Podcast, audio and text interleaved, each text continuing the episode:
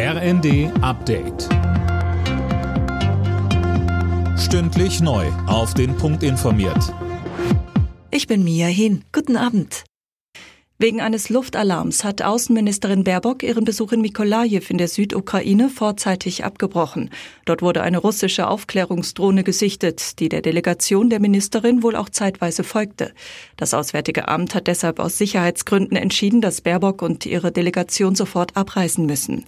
Die ukrainischen Behörden haben die Bewohner der Region aufgefordert, sich umgehend in Bunkern in Sicherheit zu bringen. Nicht selten folgen auf solche Flüge von Aufklärungsdrohnen dann russische Luftangriffe. Der ukrainische Präsident Zelensky hat erstmals eine offizielle Zahl getöteter Soldaten mitgeteilt.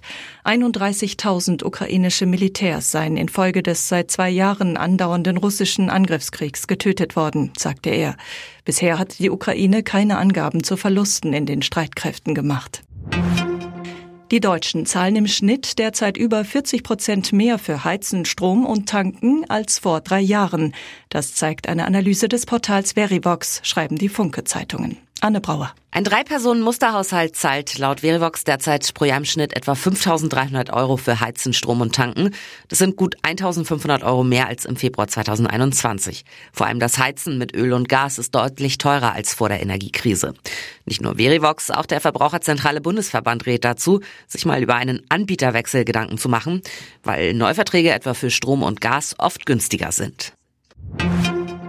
Polnische Bauern blockieren aktuell einen wichtigen Grenzübergang bei Frankfurt an der Oder.